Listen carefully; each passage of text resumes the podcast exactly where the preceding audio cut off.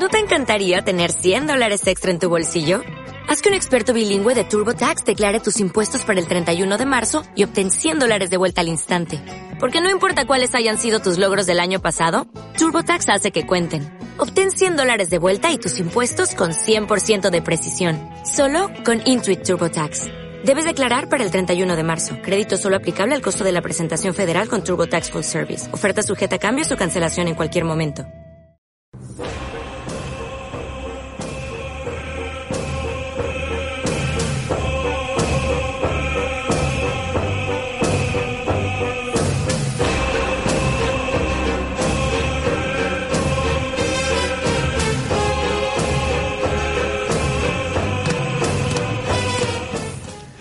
Bestiario de H.P. Lovecraft.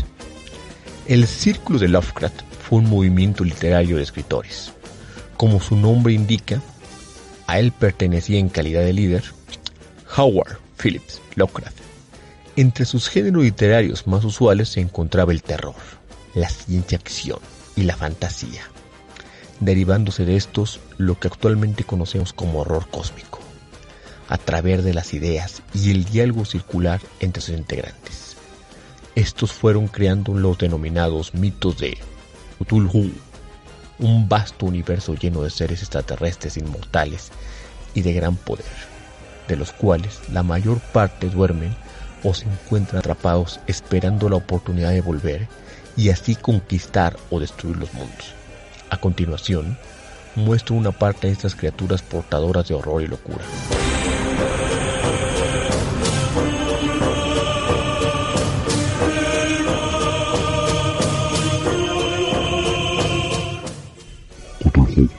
Criatura extraterrestre perteneciente a los primigenios, una clase de dioses de aspecto monstruoso e inhumano, los cuales llegaron a la Tierra desde el espacio exterior hace eones. Reposa en letargo bajo un sello en la ciudad sumergida de Ige, en algún lugar del Océano Pacífico, esperando escapar algún día cuando las estrellas de nuevo en posición, con la ayuda de cultos y sectas para volver a extender su poder sobre la Tierra. Su apariencia es la de un gigante de rasgos antropoides, con cabeza de pulpo, cuerpo escamoso y alas de dragón. Puede regenerar, reconstruir su forma física, viajar entre dimensiones y usar la telepatía para influir en las mentes de los hombres a través de sus sueños. Pertenece a los dioses exteriores, los cuales poseen un aspecto horroroso y amorfo postrar la vista en ellos tiende a causar locura o la muerte. Aun siendo ciego y lerdo, representa la omnipotencia en estado puro. Es el caos creativo e infinito del universo y supremo Dios exterior. Es el uno por encima de todos, el alfa y omega, antítesis de la creación y sultán de los demonios. Se le describe como una masa colosal, caótica y sin forma. El mismo universo forma parte de su esencia. Su presencia augura muerte y destrucción.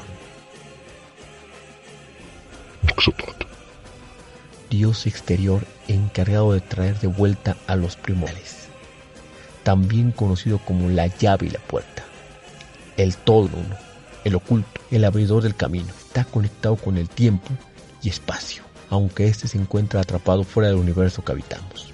Yotzotot lo sabe todo y lo ve todo, con placer, a esta deidad puede acarrear el conocimiento de multitud de cosas. Sin embargo, ver o aprender demasiado de él trae desastres, frecuentemente con consecuencias fatales.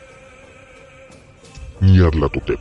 Sirviente de Azatoth, también llamado el caos reptante, es un primordial con la apariencia de una gran masa poliposa, con una larga excreción roja. No obstante, se caracteriza por adoptar diversas formas según sus pretensiones. Dentro de los mitos de Lovecraft, este dios puede actuar libremente, pues la mayoría se encuentra dormido, encerrados o limitados de alguna forma. Su conducta es extraña, casi humana. Es de los pocos que pueden ofrecer algún servicio útil a sus sirvientes humanos. Tienen sus propios objetivos y suelen manipular a los humanos para alcanzarlos. Para él, también es más interesante causar la locura y el sufrimiento que simple destrucción.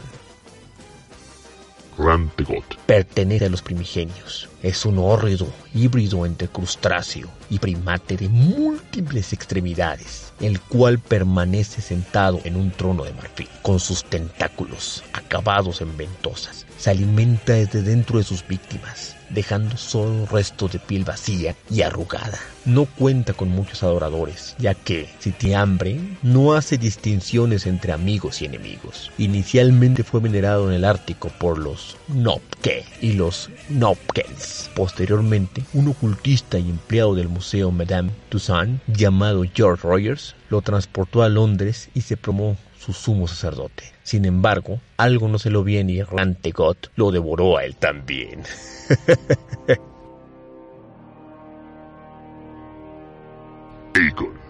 es la máxima deidad de los profundos y uno de los principales primigenios del agua. Vive cerca de la costa de Essex, Massachusetts, bajo el arrecife del diablo, y es adorado por la orden esotérica de Dagon. Es inmenso, repugnante, formidable y pesadillesco, guardando cierta parentesco con Cthulhu. Se sirve de sus insúplitos para controlar el pueblo costero de Ismouth y su puerto así como para reprimir a los curiosos que se acercan demasiado a su secreto.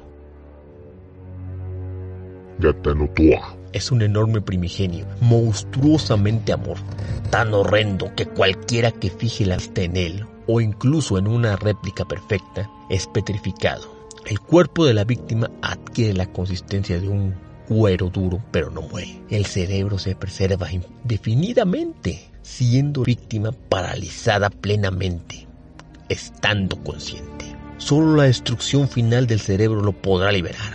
Katanotoa permanece en el Pacífico, atrapado debajo del monte Yadid Ko, en el continente sumergido de Mu. Fue traído a la Tierra desde el planeta Yugot o Plutón. Astur.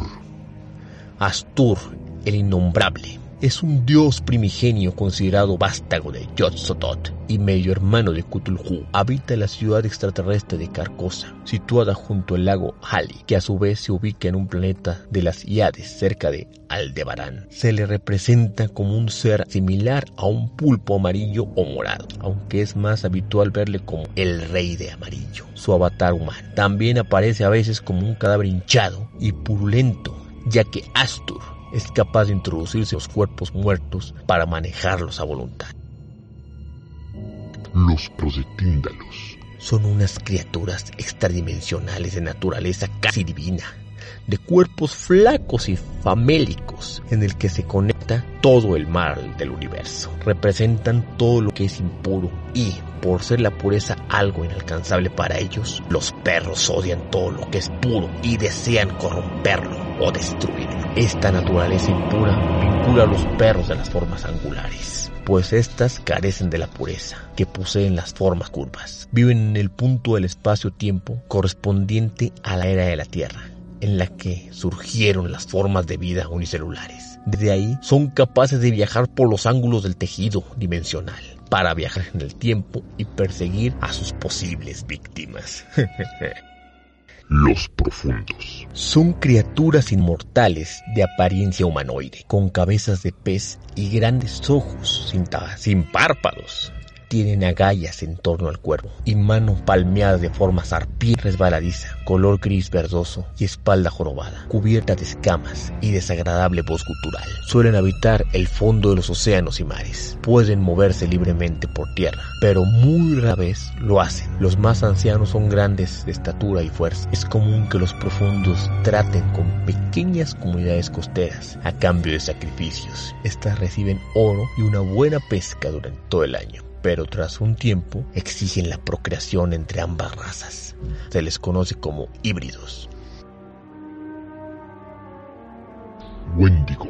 Habita el lago de las 50 islas en Ontario, Canadá. En algunas historias se dice que fue un cazador que se perdió en el bosque y que fue maldecido por consumir carne humana. En otros, un espíritu asociado al viento que se manifiesta como un ser monstruoso y esquelético que come musgo. Es un primigenio que arrastra hacia la locura a todo aquel que se adentre en sus territorios. Al Wendigo se le usa para explicar las desapariciones de personas en los bosques, a los que devora o rapta. Es un ser de gran tamaño esquelético y demacrado, de grandes garras y según algunos con extremidades adaptadas para poder dar grandes saltos. El horror de Dunwich. Junto con Wilbur Watley, fue el hijo de la deforme Albinia, Lavinia Watley, y de un padre desconocido. El nacimiento estuvo rodeado de extraños sucesos, mientras Wilbur tuvo un desarrollo a un ritmo anormal, llegando a la habilidad en una década.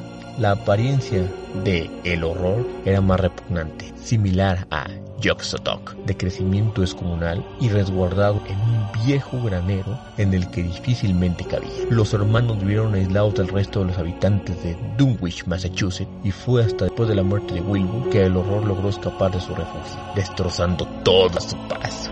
Vagabundo dimensional. Estos seres poseen la habilidad de viajar entre planos dimensionales, capaz de adaptar su organismo para sobrevivir en los espacios interdimensionales. Tienen la vista deteriorada, son depredadores que se alimentan de cualquier tipo de criatura. Poseen una apariencia entre casi simio y casi insecto. La piel de sus cuerpos cuelga flojamente de su estructura. Su rugosa cabeza se balancea constantemente de un lado a otro. Sus extremidades superiores se atienden con las garras abiertas. Poseen un cuerpo tenso con malignidad homicida y una completa ausencia de expresión facial.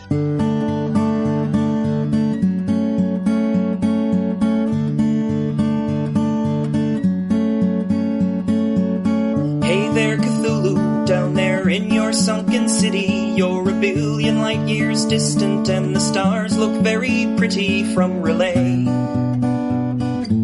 So close and yet so far away. E-I-E-A. Cthulhu Fatagan, or is that Cthulhu Fatine? I can never quite remember, cause I'm not in my right mind since I met you. No one corrupts the way you do. You know it's true. Oh, it's what you'll do to me. Oh, and all humanity.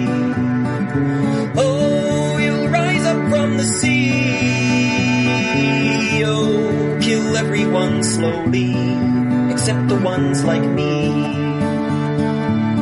Hey there, Cthulhu, I've been studying your gospel. The Necronomicon, it gives me nightmares, something awful where I see the death of all reality. It fills me with glee.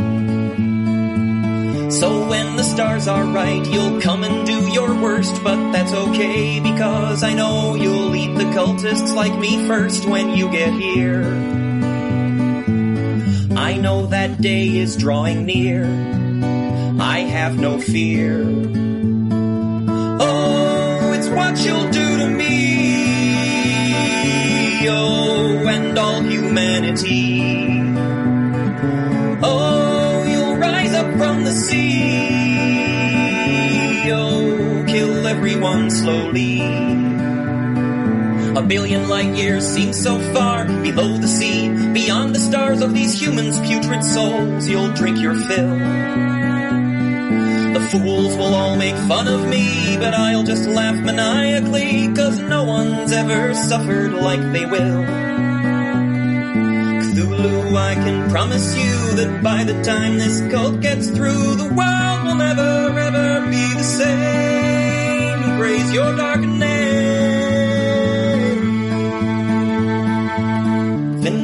McClunaf Thulu Rilye Wagnal Fatagan. Boy, that's really quite a mouthful. Can't quite cram it in my noggin, not today. I try to say it anyway. I feel my soul begin to fray. Still I await that fraptious day, Cthulhu Calais.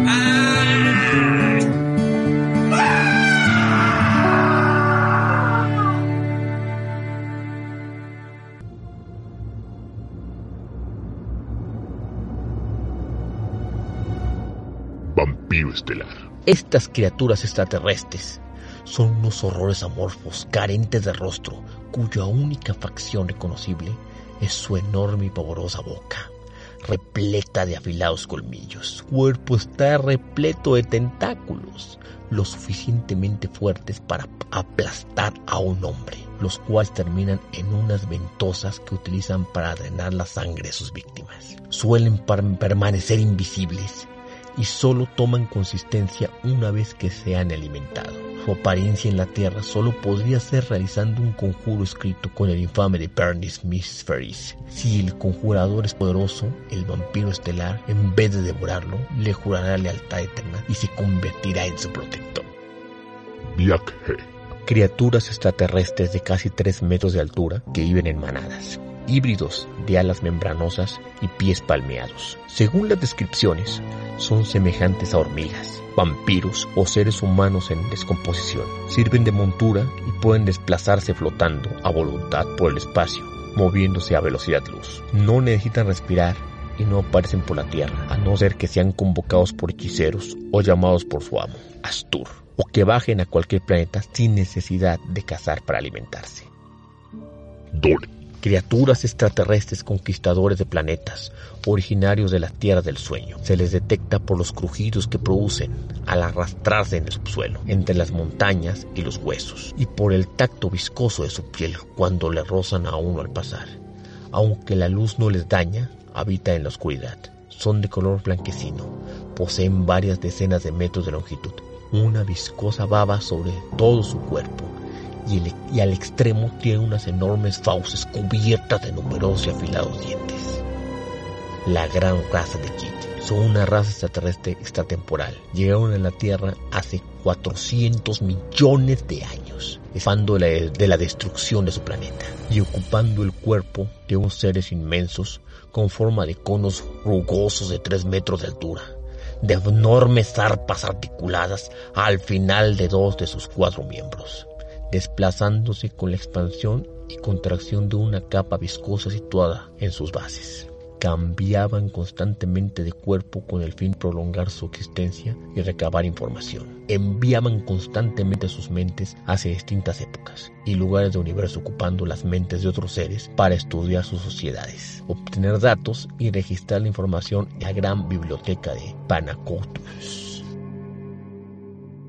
Pólipos volantes seres extraterrestres de constitución amorfa, parcialmente material. Pese a ser ciegos, tenían sus otros sentidos muy desarrollados, lo que les hacía capaz de moverse en la oscuridad con soltura. No tenían alas, pero podían crear vientos que los mantuvieran flotando, los cuales creaban un sonido característico que permitía identificarlos. Dominaron la Tierra antes del desarrollo humano, hasta la llegada de la gran raza de Jit tras su derrota, los pólipos abandonaron las ciclopeas, ciudades de basalto en las que vivían para refugiarse bajo tierra. Con el paso del tiempo, recuperaron fuerzas y expulsaron a la gran raza. Pese a su victoria, los pólipos fueron menguando hasta parcialmente extinguirse.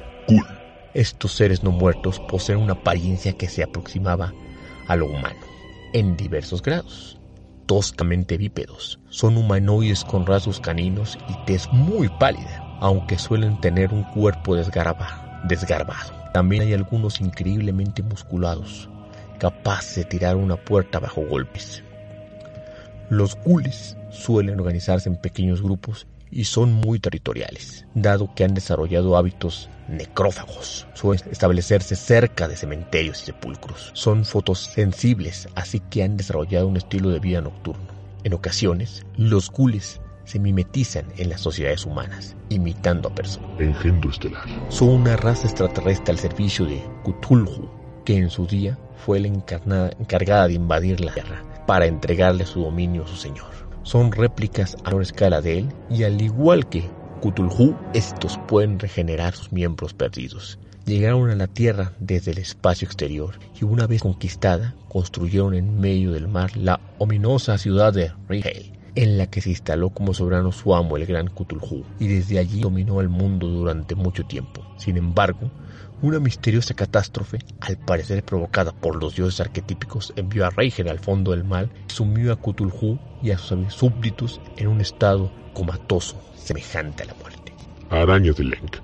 Bestias al servicio de Atach Nacha, de color púrpura, similares a las arañas de la Tierra, pero en una escala mucho mayor poseen un grado de inteligencia muy superior al de los animales normales, capaces de hilar redes para deshabilitar a sus víctimas y poseedoras de un mordisco venenoso de gran potencia. Hace mucho tiempo, las arañas controlaban la meseta del Lenk en las tierras del sueño, hasta que fueron desterradas por los hombres del Lenk, escapando hacia las montañas y valles del sur de esa extraña tierra. Allí habitan hasta el día de hoy, listas para devorar cualquier criatura, lo suficientemente tonta o incauta como para adentrarse en su territorio. Es un ser primigenio, una gigantesca araña negra con una especie de rostro semi-humano. Naya posee su existencia tejiendo una tela sobre el abismo bajo el monte Bormitadred, que separa el mundo real de las tierras del sueño. No se sabe exactamente qué sucederá cuando termine de crearla, pero es posible que, al unir los dos mundos, provoque o la destrucción de ambos o su fusión perpetua. Se dice que la guardia de Sudamérica. Los Grimorios. Son cuatro los Grimorios malditos que se mencionan en los mitos lovecraftianos. Necronomicon, el libro de los muertos, escrito por el árabe loco Abdul al-Sared, contiene saberes arcanos y magia ritual, cuya lectura provoca locura y muerte. The Burmese Mysteries, los misteriosos del gusano, escrito por el infame alquimista y nigromante Ludwig Prim, un libro de rituales, conjuros e invocaciones. Liber y Bonis describe la vida de Avon, un hechicero y nigromante hiperbóreo, además de contener abominables hechizos, conjuros e invocaciones. Cultus Gonis, escrito por el conde de Arlette, el cual afirma la existencia de la nigromancia en la Francia del siglo XVIII, dando detalles de sus ritos y prácticas. Textos arcanos los manuscritos panacóticos creados por la gran raza de Yid y los cuales contienen su historia con descripciones de Chauknar Frank, el primigenio elefante pulpo, y Jib Sils, dios exterior alado y lleno de senos, así como una locación de Hur, los rituales de Rantegot, entre otros, también conocido como el Libro Negro, que fue escrito por Friedrich Wilhelm von Huns, este contiene información sobre los cultos que adoran a deidades prehumanas, como Blank McMore, The Dark Man, Gatanotoa, incluyendo jeroglíficos relacionados con este último. Textos arcanos. Los manuscritos nacóticos creados por la gran raza de Egypt, los cuales contienen su historia y descripciones de Chaugnar Fak, el primigenio elefante pulpo, y Gypsy dios exterior alado y lleno de senos, así como la localización de Hyur, los rituales de Rantegot, entre otros. Un Preschirchet, Kulken, también conocido como el Libro Negro, fue escrito por Friedrich Wilhelm von Huss. Este contiene información sobre los cultos que adoran a deidades prehumanas como Bran MacMore, The Dark Man y Gatanotoa, incluyendo jeroglíficos relacionados con este último. Híbridos. Cuando los profundos procrean con los humanos, de la unión nacerá un ser de humano que con el paso del tiempo se alterará hasta volverse un profundo. Al comienzo será un humano común, pero irá desarrollando la llamada apariencia de Ismo cuando el cambio comienza, su aspecto se transforma de manera inquietante. Sus ojos se tornan vidriosos, la piel se vuelve escamosa y húmeda. Su cabeza se angosta y el pelo se cae, las orejas se achican y finalmente salen agallas al costado del cuello. Llegado a este punto se vuelve inmortal y habitará con los profundos en el océano. El color que cayó del cielo es una especie de virus capaz de sobrevivir en las condiciones más extremas del espacio. Se propagan por el cosmos, introduciéndose en meteoritos. Al colisionar, el organismo patógeno busca un punto estratégico desde el cual comienza a drenar toda la energía vital del entorno. Los infectados comienzan a mostrar en su cuerpo marcas del mismo color que la entidad. Una vez que ha absorbido suficiente energía, abandonan el planeta despegando hacia el cielo. Los terrenos contaminados por este ser no vuelven a ser fértiles, ya que una vez que son totalmente drenados, toda la materia que hay en ellos se pudre, como ocurrió en la granja Nahum Gardner, cerca de Arkham. Shogot. Horribles masas viscosas repletas de ojos y fauces en continua formación y desaparición. Esclavos creados por los antiguos mediante ingeniería genética. Se les relegaba las funciones que requerían fuerza física, empleándolos como monstruosos mu- mulos de carga. Pese a que no fueron dotados de gran inteligencia, Llegó un momento en el que su cerebro se desarrolló lo suficiente como para comprender lo denigrante que era su trabajo, así que se rebelaron contra sus amos, provocando una cruenta guerra. Esta llevó a los antiguos al borde de la extinción y dotaron a los Shogots de una libertad temporal, que concluyó cuando fueron esclavizados nuevamente, en esta ocasión por los profundos. Snum Nigurat. La cabra negra de los bosques de los diez mil retoños. Es un dios exterior, deidad de la fertilidad que habita los bosques, madre de los retoños oscuros. Se cree que su apariencia es la de una masa amorfa repleta de patas de cabra, tentáculos, fauces y miembros genitales femeninos y masculinos. Estos últimos, al parecer, los emplea para interactuar con sus más fervientes devotos y devotas. Se menciona que las veces que se aparece en este mundo adquiere la forma de una nociva nube negra, de la cual constantemente aparecen y luego reabsorben zarcillos y tentáculos con peso.